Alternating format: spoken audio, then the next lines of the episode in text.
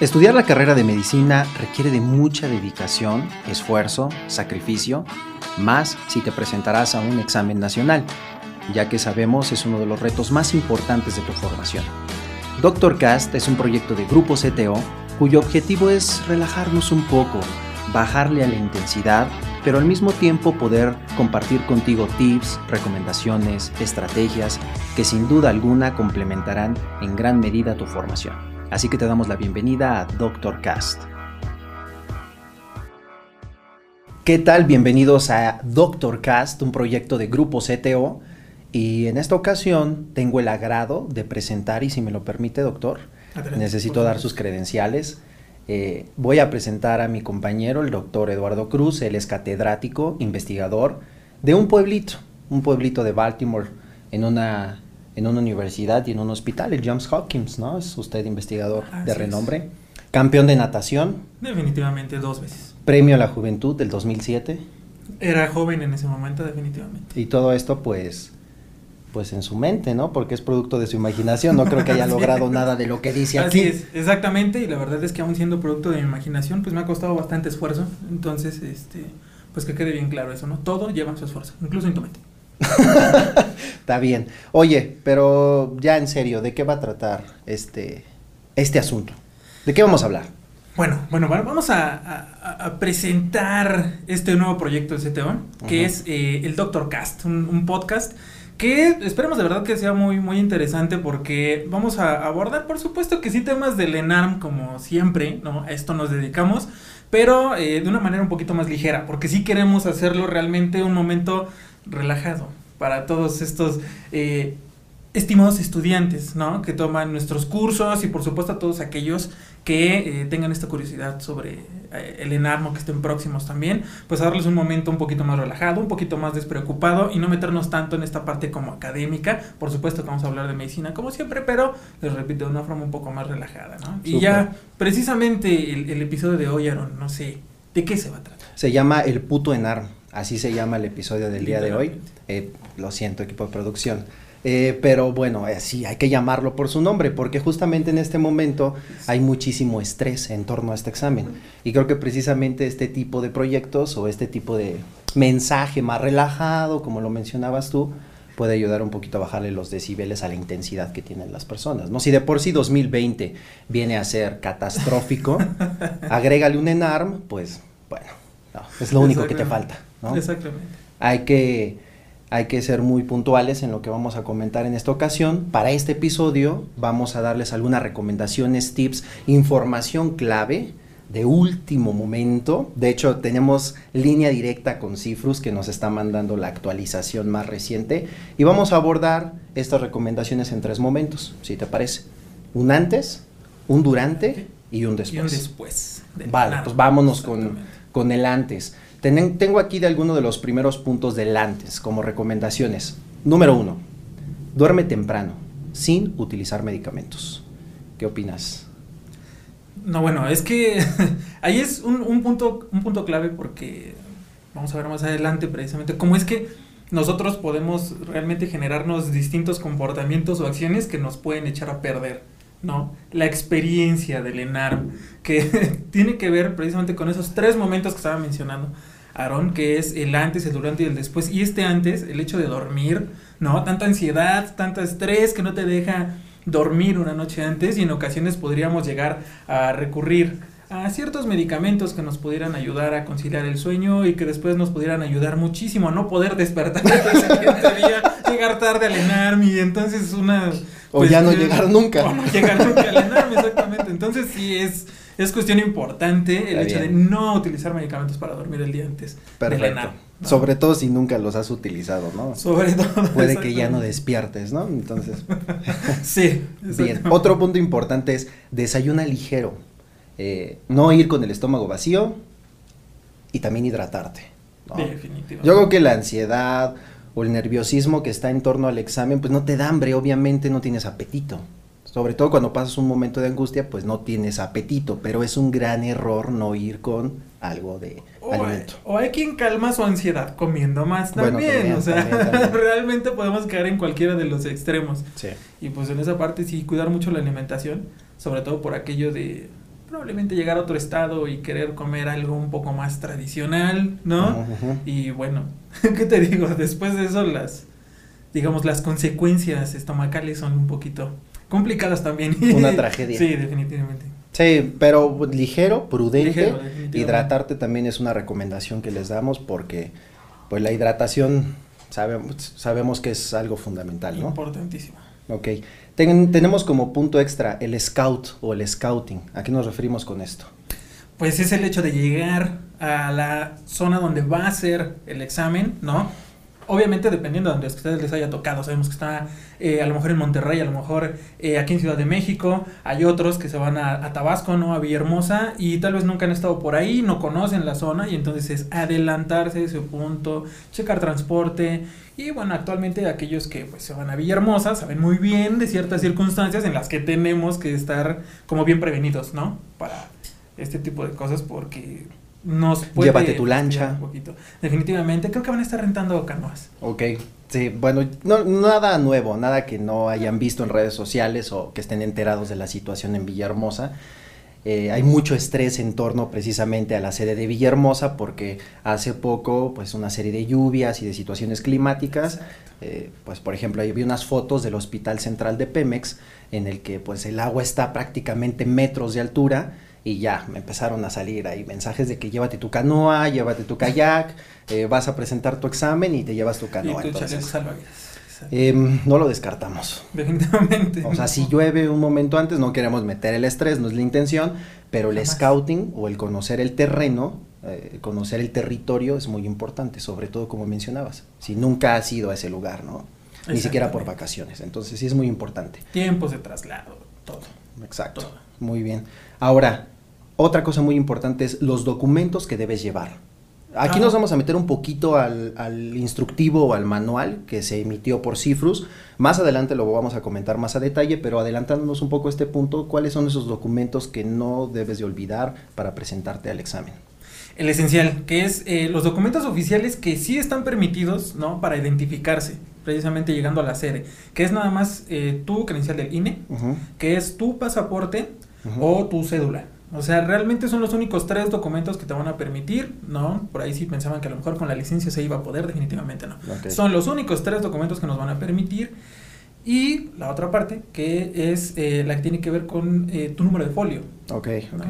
Sí, en la hoja de registro dicen que si tengo que llevar la hoja de registro o no. De hecho, se, en la misma convocatoria, en este instructivo, no es tanto que lleves la hoja de registro, es que te aprendas tu número de folio. Entonces, no es, no es nada de qué preocuparse. Si, si te has aprendido tantas cosas sobre cirugía, medicina interna, ginecoderma, que no te aprendas cinco números. Come on. O sea, son cinco números los que tienes que tener en mente y aprendértelos. Sí, Menos que un número celular, entonces no hay problema, ¿no? Otra cosa muy importante, eh, durante, o más bien en este momento que es el previo, ¿no? O el antes, no es momento de dudar. No, no lo hagan. Sabemos que eh, realmente, en este caso, ha sido como un trayecto muy largo de preparación para el ENARM, sobre todo en el 2020, que ha sido así como horrible. ¿no? El hecho de que se extiendan los tiempos y nos genera más ansiedad. Y todavía llegamos a, a presentarnos al ENARM y tenemos dudas, comenzamos a desconfiar justo en el momento, nos ponemos muy nerviosos, tal vez ya no nos dio, no nos dio tiempo de repasar algo un poco antes de llegar al examen, Claro. o somos de aquellos que queremos llegar a estudiar 30 minutos antes de presentar el examen, no lo hagan, por favor. Porque sí, de verdad eso lo único que va a hacer, pues es autosabotearse. O sea, es lo único que van a poder lograr con eso. Ya no es el momento de estudiar, ya no es el momento de desconfiar de nuestros conocimientos. Hay que estar seguros de lo que sabemos y con esa decisión hay que entrarle, ¿no? Porque no, no hay de otra. Perfecto, o sea, ya con seguridad y estamos hablando del antes, o sea, minutos antes, horas antes del examen, el día previo al examen. Y justamente lo que comentabas, esa intensidad de ponerte a estudiar, justamente un día antes te puedes autosabotear, que lo vamos a hablar más adelante, el autosabotaje. Hay un momento durante el examen que es el momento predilecto para esto, pero no me quiero adelantar. Eh, ah, mencionabas hace un momento, anticipa tu traslado, ¿no? Sí. Estar una hora antes, porque es importante, hay unos cambios en esta convocatoria, ¿no? Eh, respecto a paquetería y todo este asunto. Sí. Entonces, yo digo que una hora antes, o lo- con lo que platicábamos y con lo que hemos platicado con otros colegas, estar una hora antes no es exagerado. porque hay muchos filtros que tienes que superar, ¿no? Eh, ¿Cuáles más o menos te pues, acuerdas? En este caso, eh, digamos que es la introducción de tres filtros bien específicos para esta edición, porque, eh, digamos, sabemos muy bien que por estas cuestiones de la contingencia, estas cuestiones de eh, prevenir contagios, se han emitido reglas bien específicas y pasos que tenemos que seguir así al pie de la letra. La verdad es que si checan o, ya checaron el instructivo, son como muy precisos, ¿no? Sí. Que hay que obedecer, ¿no? Y seguir las reglas. Que en este caso son lo que tiene que ver con el ingreso, la parte de entrar a paquetería, eh, el triage también, por supuesto, es. porque ya saben, es eh, toma de temperatura, pasar por un escáner, en fin, y ciertas otras, eh, digamos, acciones que se van a tomar dependiendo de si es que por ahí alguien que vaya a aplicar para el examen, pues viene con, con fiebre, ¿no? Que también allí hay como un límite bien marcado en el instructivo. Y cuáles son los pasos a seguir con alguien que presente fiebre, que presente a lo mejor algún síntoma. Va a haber un lugar de aislamiento para aquellos que estén como bajo sospecha, Así ¿no? es. Para que presenten el examen. Entonces, sí es como información muy, muy precisa específicamente para esta edición, a la que sí hay que tomar como con mucho cuidado para no llegar ahí. E- Eso va a consumir tiempo. Definitivamente. Entonces, yo creo que con esto que estás mencionando podemos pasar a la parte del instructivo. ¿Qué te parece? Y, vamos desglosando punto por punto de este instructivo justamente lo del triage y estas fases o puntos de control. Muy bien, vamos a pasar al durante, ¿no? Y es justamente donde vamos a hacer alusión al instructivo o al manual de cifros. Así es. Pero antes de entrar así como de lleno a los puntos que establece este flujograma, que de hecho de manera específica está en la página 6, casi al final de este manual de flu- Ahí el empezamos flujograma. los Vamos a hablar de ello. Pero primero, en el durante, ya estás ahí, ya llegaste a la sede. Primero, imaginemos que ya estás frente a la computadora. Y una de las cosas muy importantes que incluso se ha visto en otras, en otras convocatorias eh, es no adelantarse al inicio. ¿no? Calma tu estrés, calma tu ansiedad. Es que es, es precisamente la, la- la parte importante de calmar la- el, el estrés y la ansiedad porque de verdad a veces llegan tan acelerados, ¿no? Que está la computadora, te sientas y comienzas a resolver el examen antes de que te digan que ya puedes hacerlo y eso no se vale. Porque, o sea, ¿qué problema te va a generar? Que te llamen la atención y O si no te cancelen. sacan del examen, exacto, si no te sacan del examen, o sea, definitivamente ya van a estar los ojos puestos en ti porque es una actitud que no debemos Claro. de tener, ¿no? Entonces, sí es como tranquilizarse y en el momento en el que nos digan que podemos iniciar adelante, Sí. ¿no? Hasta ese momento, ¿no? El orden va a ser muy Ah, importante. definitivamente. Seguir Es las que- indicaciones. Exactamente. La, la otra cosa que es muy importante es actitud de ganador. Ah, Sí. yo, yo un tiempo jugué fútbol americano y había una frase que me gustaba muchísimo, que era, si tú te presentas al campo de juego pensando que puedes perder o que tu rival es muy bueno, ya perdiste el partido antes de empezarlo.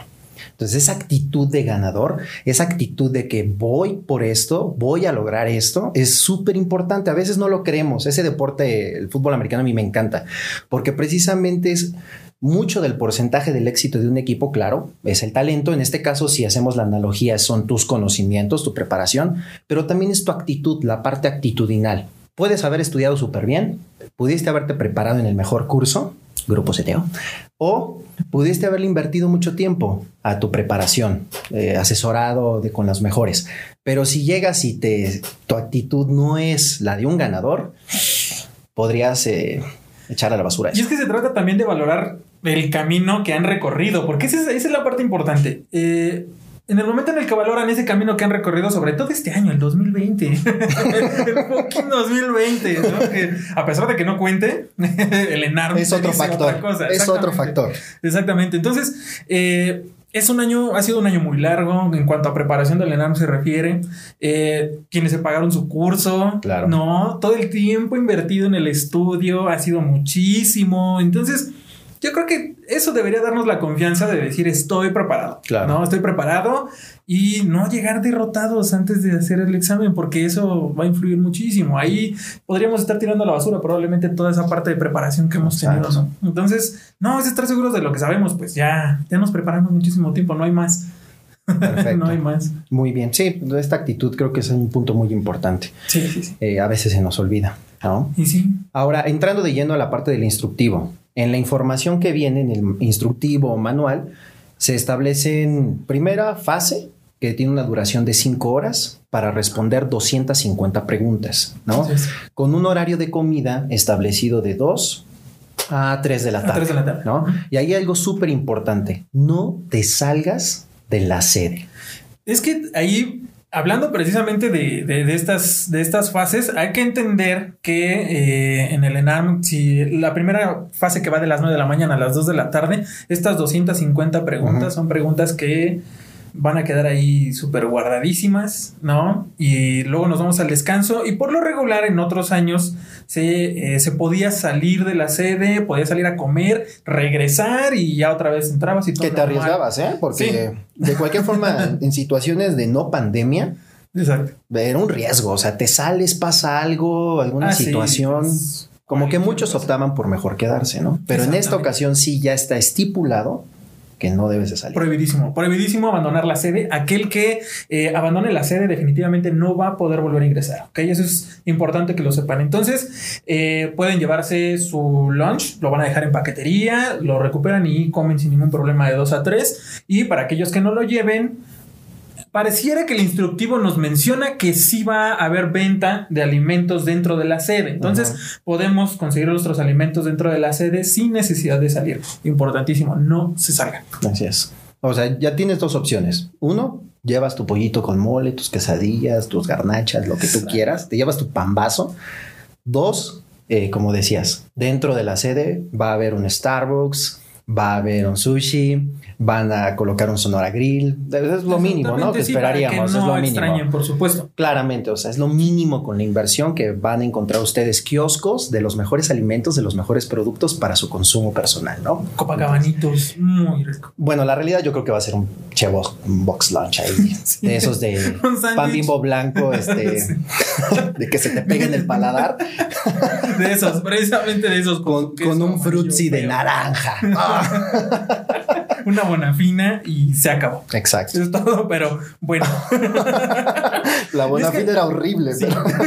Sí. sí, sí, simplemente no pasaba. Pero ahí también es importante mencionar que en el momento de salir a comer eh, es lo mismo que al momento de entrar en la mañana, es decir, no coman demasiado. Así es. También exactamente lo mismo. No coman demasiado porque eso también puede afectar su rendimiento. Recuerden que son que son cinco horas, cuatro son nueve horas de examen. Así es. ¿no? Son nueve horas de examen. Es un... Un maratón de tu serie favorita en Netflix, o sea. Exactamente. Y Con la diferencia de que te juegas tu vida profesional. así es, así es. Y también con la diferencia de que a, la serie eso, ¿no? Al maratón y al ENARM vamos por voluntad propia, no vamos a disfrutarlo igual. Exacto. Entonces, sí. hay que estar preparados para esa parte, no coman mucho otra vez en la tarde y prepárense para las siguientes cuatro horas. Aunque ya tienen que rendir bastante. Entonces, eso también eh, hay que tomarlo mucho. Así es. Otro punto muy importante es el equipo de protección personal. No, sí. Estipulado también en este instructivo, obligatorio eh, por lo menos una mascarilla de grado N95 o KN95 o un cubrebocas de tricapa.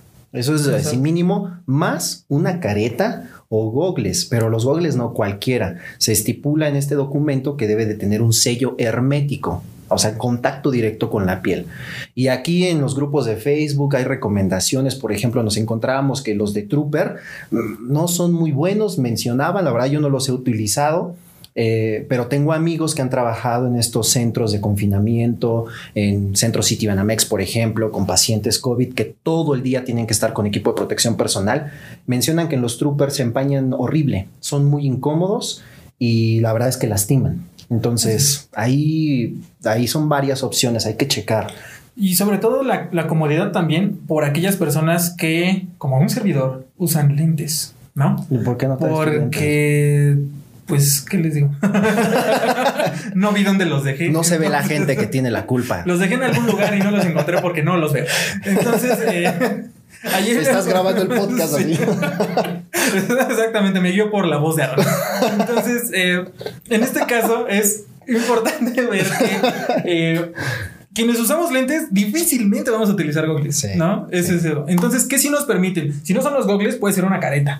Ok, entonces ahí les recomendamos a aquellos que usen lentes su careta. Además, con la careta creo que se desempeña un poquito menos. Es una buena opción. Pero, pero definitivamente es una opción para quienes utilicen lentes. Y si no, como ya mencionaron los gogles, y que hagan ahí el, sello. por completo, ¿no? Porque sí lo van a revisar.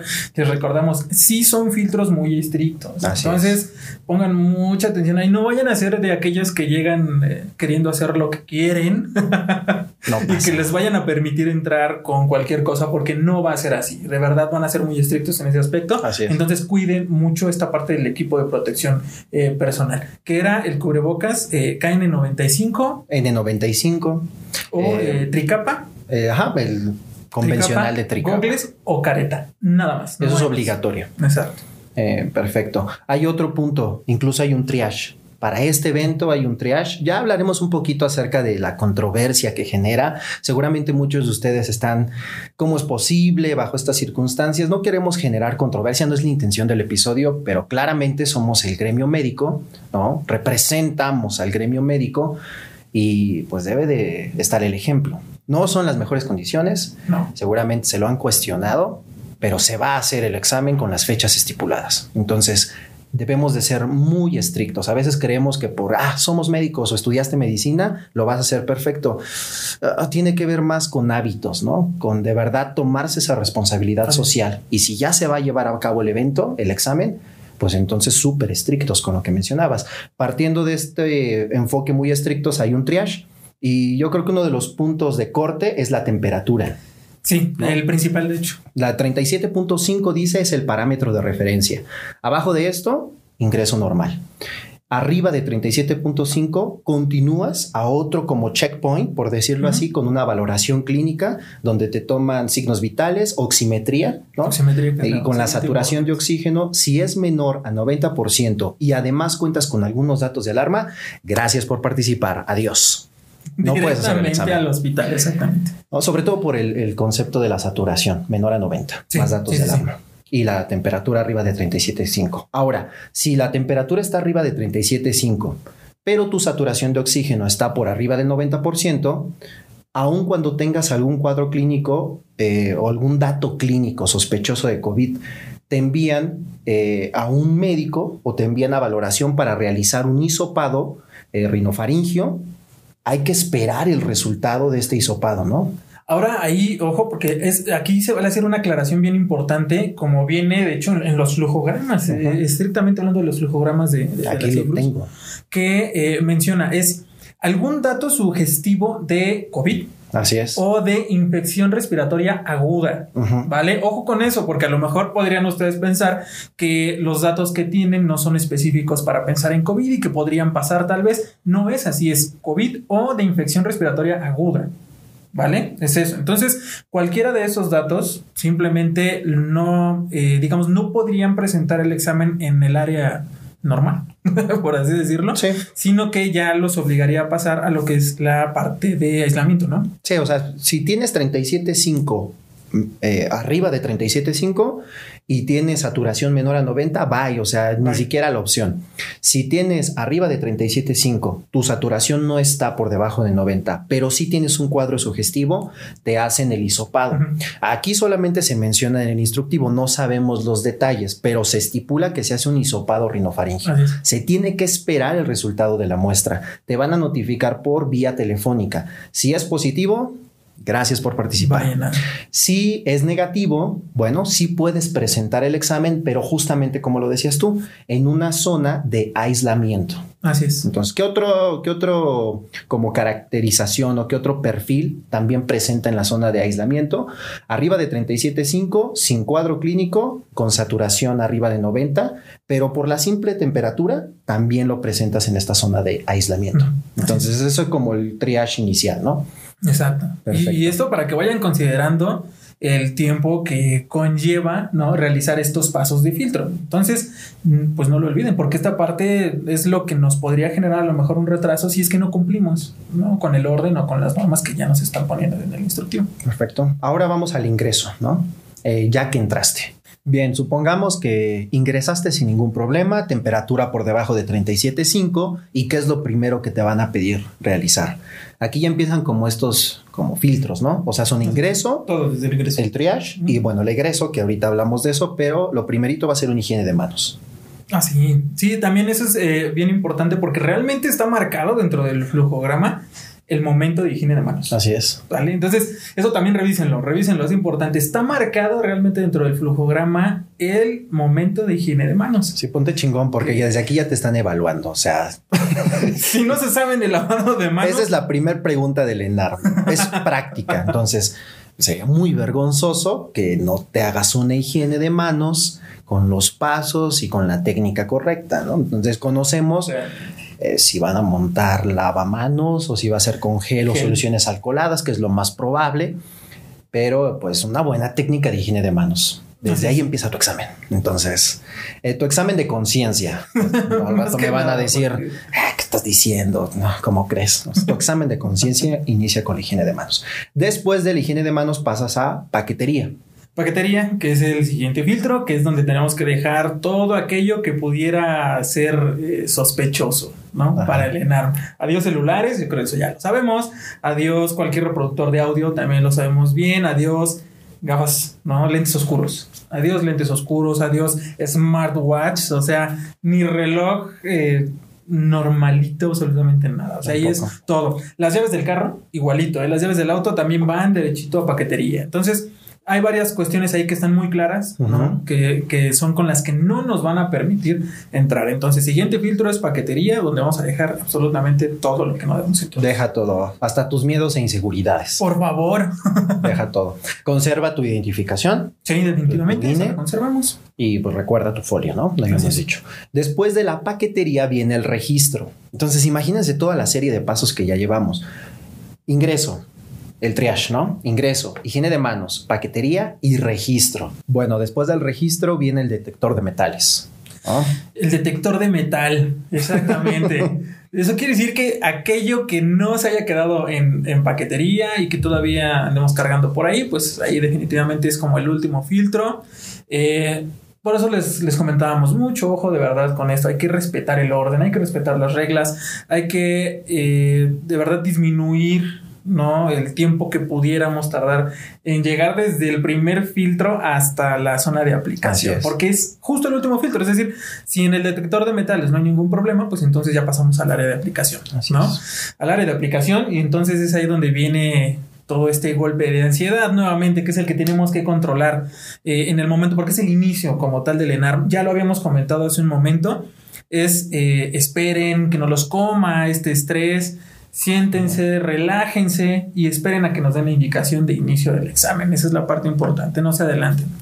Y bueno, pues ya una vez que empezamos con las preguntas, no hay más. El conocimiento que tienes y se acabó. Así y es. punto. Y esta parte es, es bien importante, esta parte es muy interesante porque es ahí donde comienza realmente una lucha, ¿no? Con nosotros y entre diferentes áreas cerebrales que, nos empiezan a confundir un Con poquito. tus fantasmas. Y exactamente. ¿Y a qué es a lo que vamos? Es eh, más que nada el hecho de que ustedes pudieran concentrarse, o sea, que ustedes se concentren realmente en lo que están haciendo en ese momento y que eh, si llegan a una pregunta de la que no saben nada, estas preguntas que parece que están escritas en chino, si no saben chino, no saben. Entonces, ese es el punto. Sean de verdad eh, humildes en ese aspecto. Es decir, ustedes eh, sepan que en ese momento no van a encontrar la respuesta. La respuesta no está y pasen a la siguiente pregunta. No pierdan tiempo. Recuerden que en las primeras cinco horas tenemos eh, cuatro horas, cinco horas. eh, ya se me fue. se me fue la idea, se me fue la idea, perdón. O sea, dentro de la primera parte, lo, yo creo que uno de los puntos clave, como mencionabas, es enfocarte, tal vez porque tienes la mayor cantidad de energía, pero uno de los aspectos fundamentales es la humildad que tú mencionabas. O sea, si no te lo sabes, no pierdas tiempo en tratar de responder, porque ese tiempo va a ser muy importante para el resto de las preguntas. Exactamente, tomen en cuenta que se pueden regresar a las preguntas, es decir, eh, si una no la supieron, la pasan, van a la que sigue, la pasan, van a la que sigue, la pasan, no, no es cierto, no es necesario que pasen todas, ¿ok? Lo, lo que esperamos 250. es que no terminen pasando todas las preguntas, pero sí es importante que sepan muy bien que si encuentran una pregunta en la que saben que se van a atorar mejor, pásenla, vayan a lo que sigue. Y es lo que comentábamos en algún momento, elige tus batallas, exactamente, elige tus batallas. Entonces eh, podrán tener este tiempo disponible al final para regresar, para ahora sí ponerse a interconsultar entre cada área de Broadman que les ayude a resolver esa pregunta específica, porque eh, van a ocupar ya entonces el tiempo y lo van a saber eh, sobre todo repartir de manera más sabia. Y tal vez uno de los puntos basiquísimos ya frente al examen de, todo esto que comentaste que es muy, muy valioso, pues leer, o sea, lee bien, lee bien la pregunta, lee bien la viñeta y lee con calma. Porque justo esa ansiedad y vas tan rápido y no, no, no, esto no me lo sé, la que sigue y a veces no lees bien. En pregrado, muchos de mis alumnos no leían bien las preguntas, no era una pregunta complicada y seguramente te pasó también con tus alumnos.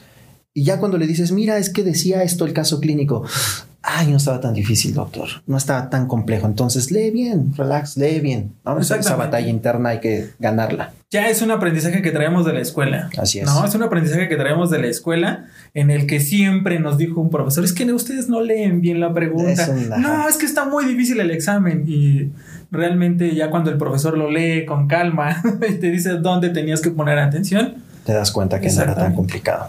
Y bueno, aquí vamos a hacer un pequeño paréntesis porque esta es una observación bien importante. Si es que checan por ahí el instructivo en la, en la parte de egreso, eh, lo que tiene que ver con la hoja de respuesta. ¿Y por qué en este momento nos, nos vamos a esa parte? Porque nos están hablando de una hoja de respuesta. No sé a ustedes a qué les suene, pero a nosotros nos parece que literalmente vamos a utilizar una hoja de respuesta para anotar lo que veamos, ¿no? De, de las preguntas que nos estén haciendo. Entonces, pues ahí, más que nada, la recomendación importante es la siguiente. Si alguno de ustedes en algún momento de su carrera le tocó responder un examen con una hoja de respuestas. O lector óptico, ¿no? Exactamente. Ahí viene el problema porque ¿Qué sucede? Estamos hablando del estrés como siempre. Eso quiere decir que por irnos rápido, por contestar todo eh, sin poner eh, tal vez mucha atención, a veces no cotejamos que la respuesta que estamos marcando corresponde a la pregunta que estamos viendo en la computadora. ¿Vale? Y entonces a partir de ahí todo va a estar obviamente mal. Entonces, el consejo es, si nos dan hoja de respuesta a esto que le estamos hablando, entonces pongan mucha atención, cotejen que la pregunta que están contestando corresponde a las respuestas en la, en la hoja que nos están dando, que el ovalito lo estamos rellenando, ya saben, las instrucciones de siempre, rellenar el óvalo por completo, no salirse del margen y por favor, repito, cotejen que la respuesta que están marcando corresponde a la pregunta que están observando en la computadora Ahora que no se les vaya a ir esa parte. Muy, muy importante. Excelente. Sí, es una excelente observación. La verdad es que es una de las modificaciones en esta convocatoria o en esta emisión del examen y me parece pues muy bien, muy, muy buen, buen comentario. Y bueno, pues eso para que no, no lo vayan a olvidar, pero estén bien atentos el día del examen. Exactamente. Entonces, con calma, lean muy, muy tranquilamente toda esta parte. Después de que, bueno, vamos a esta primera parte, estás batallando, estás respondiendo y vamos al receso. En el receso lo establecimos como el momento perfecto para el autosabotaje. El receso es el momento ideal para autosabotearte. ¿Qué hay que evitar en el receso? Los spoilers. Los spoilers, ¿A qué te refieres con eh, eso? Lo que nos pasa en cada examen, o seguro que les ha pasado. Sales de un examen, comienzas a compartir respuestas con tus compañeros o escuchas las de otros, ¿no? Probablemente sales del examen pensando, perfecto, tengo nueve Escuchas tres respuestas y dices, bueno, ocho no está mal. Así es. Escuchas otras tres respuestas y. Un siete. Un siete, pero le eché ganas. Y así soy yo, ¿no? Y después terminas pensando que ya reprobaste porque has compartido tantas respuestas que realmente quedas confundido. y esto es así. Autosabotaje. Autosabotaje total. No significa que lo que escuches que alguien puso como respuesta correcta y súper asegura que esa es la respuesta correcta, en realidad sea lo correcto. Entonces, te afecta más de lo que te beneficia. Exactamente. Otra cosa muy importante es las primeras cinco horas ya están en el pasado. Next, o sea, ya fueron, no hay correcciones, no hay oportunidad de retomar, o sea, mejor cierra ese ciclo y prepárate para lo que sigue, ¿no? El celular no te va a dar respuestas exactas, ¿no? Si es que pudieras tomarlo. si es que nos permiten tomarlo, esto es algo importante porque hemos visto, ¿no? Que si traes tu comida y todo, puedes ir a paquetería y tomas tu comida, pero no tenemos la certeza de que realmente te dejen tomar todas tus pertenencias y al rato regresarlas nuevamente.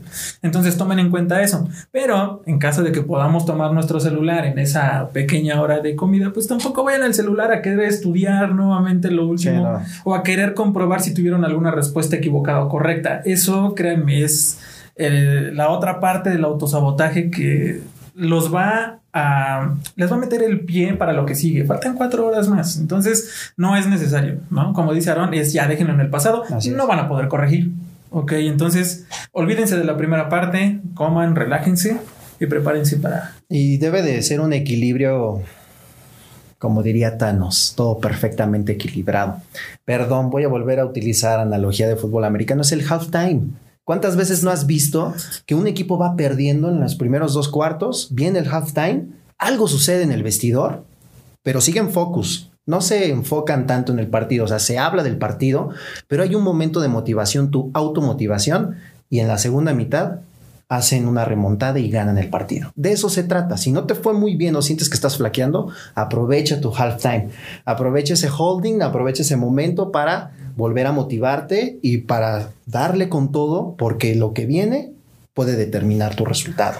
¿Qué es lo que hemos mencionado en algún momento? La, resiliencia, ¿no? O sea, esta capacidad que vamos a tener entonces de sobreponernos. Así es. y ahí la van a poner en, en ejercicio por completo. ¿Vale? Porque eh, tal vez para muchos eh, el ENARM, aquellos que no están en el ámbito médico, aquellos que nunca han tenido esta experiencia, no sea algo tal vez tan pesado, no les suene tan pesado, ¿no?